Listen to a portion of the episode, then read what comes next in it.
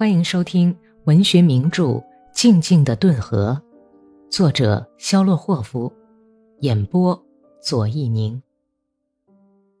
第二十八章。圣母节前三天，格里高利和妻子去耕地，潘泰莱病了，他拄着拐杖，腰痛得直哼哼，走出来送耕地的人。格里高利，先把牧场后头。靠红峡谷的那两块地更好。好的，那么塔洛夫山崖旁边的那一块怎么办呢？格里高利钓鱼时哑了嗓子，脖子上缠着一块手巾，小声问道：“圣母节以后再说吧，这两块啊就够耕的了。靠红峡谷的那两块足有一圈半，别太贪心了。”彼得罗不去帮我们吗？他和达利亚到磨坊里去，我们要现在抢先磨完，晚了人就多了。伊利尼奇娜把一些松软的面包圈塞到娜塔莉亚的上衣里，小声说道：“要不你把多尼亚带去赶牛好不好啊？两个人足够了。那好，当心点儿宝贝儿，基督保佑你。”多尼亚抱了一堆湿衣服。压得弯着细腰，穿过院子，到顿河边去涮洗。娜塔莉亚，亲爱的，红峡谷那儿的野菜可有劲儿了，掐点回来。好，我掐，我掐。出嘴，淘气鬼！潘太来挥着拐杖喊道。三对公牛拉着养放着的犁，顺着大道走去，画着由于秋天干旱缺雨变得坚硬的路面。格里高利不时地理一理勒脖子的手巾，走在路边，不断地咳嗽。娜塔莉亚同他并排走着，背上的干粮袋子不住地跳动着。村外的草原上是一片透明的寂静，远处牧场后面起伏的土缸那边，人们在忙着翻犁田地，不时响起赶牲口的鞭子声。大道边长满了已成灰绿色的矮蒿，被羊吃过的野木须，像祈祷似的弯着腰的苦荞。头顶上是飘着闪耀着宝石般光芒的蜘蛛网似的，像晶莹的薄冰一样日益变凉的晴空。毕德罗和达利亚送走了两个耕地的，就准备去磨坊。毕德罗在仓房里支起筛子。筛起麦子来，达利亚把麦子装进口袋，搬到大车上去。潘太莱套上马，仔细地整理好了马具，问道：“快完了吧？”“马上就完。”毕德罗从仓房里应声答道。磨坊里人声鼎沸，院子里挤满了车辆，棒房旁边挤得水泄不通。毕德罗把缰绳递给达利亚。他从车上跳下来，问磅秤旁边的钩：“快轮到我的号了吗？”“误不了。”“现在是第几号在磨呢？”“三十八号。”毕德罗走出去搬面袋，这时候砖房里有人互骂起来，一个沙哑凶狠的声音像狗叫似的喊道：“你睡觉睡过了号，现在想夹三儿，滚开霍霍儿，不然就要揍你了！”彼得罗从嗓音上听出是马长雅科夫，便仔细倾听起来。棒房里咕咚响了一声，从门里传出喊叫声。一个黑色软质帽歪到后脑勺上、蓄着胡子、不很年轻的道理人从门里摔了出来。他捂住腮帮子喊道：“为什么？我把你的牙拔下来！这不行，你等等。”马长雅克夫服役的时候当过定马长的，马一撒欢儿踢在雅克夫的脸上，踢断了他的鼻梁骨，豁了嘴唇，脸上留下了一个马掌印子，椭圆形的伤痕长好了，变成青色，尖利的蹄钉痕变成斑斑的黑点儿，因此人们给他起了个绰号叫马掌。他是个勇敢壮实的炮兵。他挽起袖子，从门里跑出来，一个身材高大、穿粉红色衬衫的道理人从后面结结实实地打了他一拳，马掌踉跄一下，但还是站稳了脚跟。兄弟们，他们在打哥萨克呢！一群群来磨面粉的哥萨克和道理人，就像从袖筒里倒出来似的，都争先恐后的从磨坊的大门里涌到挤满车辆的院子里来。一场格斗在大门口开始了。大门被挤得咯吱咯吱直响。毕德罗扔下口袋，哼了一声，快步向磨坊跑去。达利亚站在大车上。看见毕德罗推开那些起哄的人，挤到中间去。等毕德罗被人家一顿乱拳打到墙边上，摔倒在地，又被人用脚踢踏的时候，达利亚大叫了一声。米吉卡科尔舒诺夫挥舞着一根铁门栓，一蹦一跳的从机器房的拐角处跑过来。那个从背后打了马掌一拳的倒立人冲出人群。一只粉红色衣袖像受伤的鸟翅膀一样在背后忽闪。道理人弯着腰，手撑着地，跑到最近的一辆大车前，很容易地搬下一根车辕横木来。磨坊院子里响起了沙哑的嘶叫声、噼啪声、咕咚声、呻吟声，还有轰隆声。沙米利家的三兄弟也从家里赶来了。独臂的阿列克谢的脚在板门口绊在不知道谁扔在地上的缰绳上，跌了一跤。他跳起来，把左臂的空袖筒按在肚子上，跳过横在路上的车辕。他的弟弟马丁掖在白袜筒里的裤腿松出来了，他弯下身子想把裤腿塞进去，但是磨坊旁边忽然响起了一阵哭嚎声，不知道是谁的喊叫声。像随风飘荡的蜘蛛丝一样，高高的飞上磨坊的斜屋顶。马丁挺起身子，便去追阿里克谢。达利亚急得气喘吁吁，把手指骨节折得喳喳直响。他站在车上看着，周围是一片妇女的尖叫和哭嚎声，马匹惊骇地竖起耳朵，牛叫着拼命往大车上靠。脸色苍白的谢尔盖·普拉托诺维奇咬着嘴唇，步履歪斜地走过去，裹在背心里的圆滚滚的肚子直哆嗦。达利亚看见那个粉红衬衫已经撕得乱七八糟的道理人，用车辕横木把米吉卡·科尔舒诺夫打倒，他自己也随即仰面朝天摔倒，劈裂的车辕木从手里飞了出去。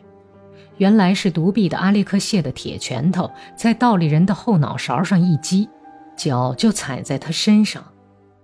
分散的格斗场面像花花绿绿的破布片一样展现在达利亚的眼前。他看到米吉卡跪在地上，用铁门栓照着从他身边跑过去的谢尔盖身上打去，而且毫不感到奇怪。谢尔盖摇晃着的双手向前一趴。就像只大虾似的向泵房爬去，人们用脚踩他，把他脸朝天的摔倒在地。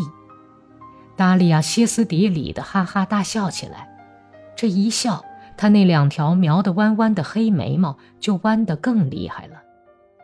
直到他的视线碰上了毕德罗以后，疯狂的笑声才突然停止了。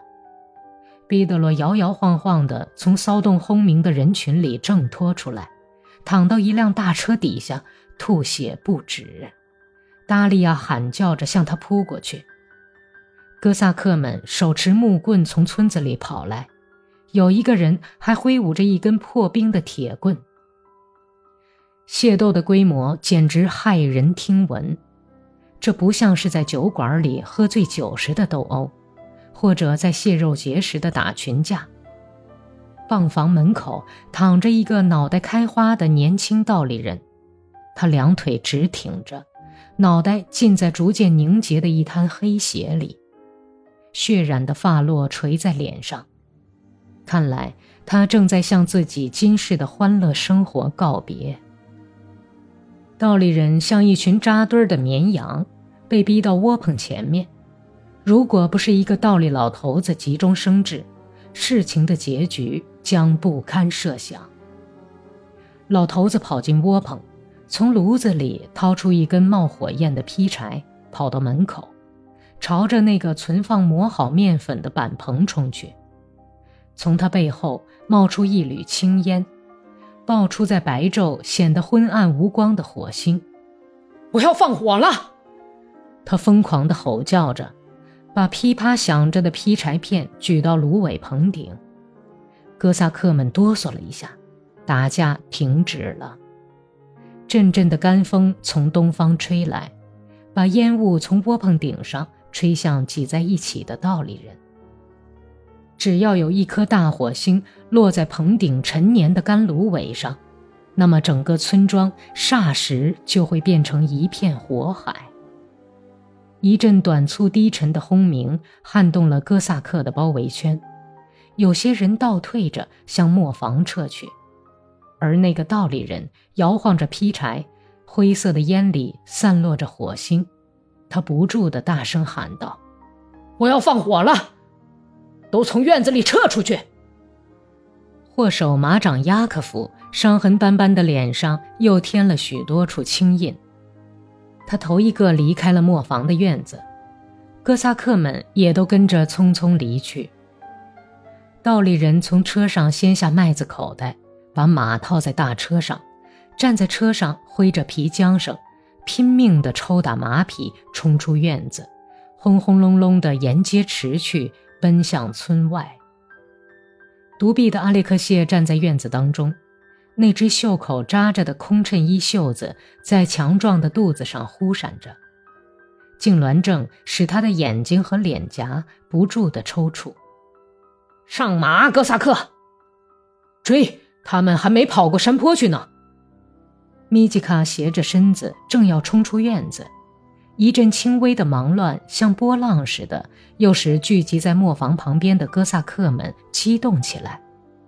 但是就在这个时候，一个戴着黑呢帽、从前谁也没有见过的陌生人，飞快地从机器房那边走过来。他用眯缝起来的眼睛里射出的锐利目光，严厉地打量着人群，举起一只手说道：“请等一等。你是什么人？”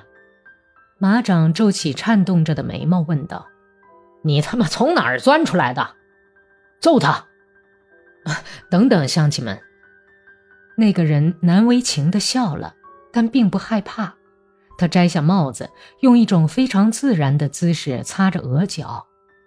这姿势和笑容使哥萨克们安静下来了。怎么回事啊？他挥了一下折起来的呢帽，指着泵房门口已经被土地吸干了的那滩黑色的血迹，问道：“我们打火会儿了。”独臂的阿列克谢心平气和地回答说，腮帮子抖动了一下，眨着眼睛。为什么打呀？为了排号，叫他们知道不能往前钻。马长走到前头来解释道，他把手一挥，擦掉鼻子里流出来的带血的鼻涕。要叫他们牢牢记住。是啊，霍霍尔可都是些喜欢生气的家伙。阿峰卡奥兹洛夫笑道：“那个陌生人用帽子向他这面指了指，问道：‘你是什么人啊？’阿峰卡从伤痕斑斑的嘴缝里啐出一口唾沫，然后岔开腿说道：‘我吗？我是哥萨克。你呢？是侧港人吧？’不，我们都是俄罗斯人。胡说八道！阿峰卡一个字一个字的加重说。”哥萨克都是俄罗斯族出身的，你知道这段历史吗？可是我要告诉你，哥萨克是哥萨克代代相传下来的。古时候，农奴从地主那里逃了出来，到顿河沿岸落了户，人们就管他们叫哥萨克。哦，我亲爱的人呐，走你的路吧。独臂的阿列克谢把肿胀的手指攥成拳头，眼睛眨得更快。他压着火，愤愤地劝他说。坏蛋才是移来落户的呢！哼，真是个混账，想把咱们变成庄稼佬。这是什么人啊？是一个新搬到这儿来的家伙，住在斜眼卢克什卡家里。追赶道理人的机会也错过去了。哥萨克兴高采烈地议论着斗殴的事，各自散去了。夜晚，在离村子八俄里的草原上，格里高里裹着一件毛烘烘的羊皮大衣，伤心地对娜塔莉亚说：“你简直像个陌生人，就像这个月亮一样，既不会叫人感到冷，也不会使人觉得热。我不爱你，娜塔莉亚，请你不要生气。”我本来不愿意说这些，可是不成。很明显，这样过下去是不成的。我很可怜你。这些日子，咱们好像亲近了一点儿。可是我的心里依然是空空的，空得很，就像这会儿的草原一样。娜塔莉亚仰面望着那高不可攀、繁星似锦的夜空。望着在他们头顶漂浮的一片片投下透明的阴影的白云，他什么话也没有说。迟误了南喜行期的仙鹤，从深蓝高远的夜空送来银铃似的叫声。衰草悲伤地散发着垂死的气味，山岗上闪烁着耕地的人们燃起的火堆的点点红光。格里高利在黎明前醒来，羊皮大衣上落了有两额寸厚的雪。草原困伏在闪烁着蓝光的初雪下，大车附近遍地都是由初雪而迷路的野兔留下的闪着蓝光的清晰的指印。本集播讲完毕，感谢收听。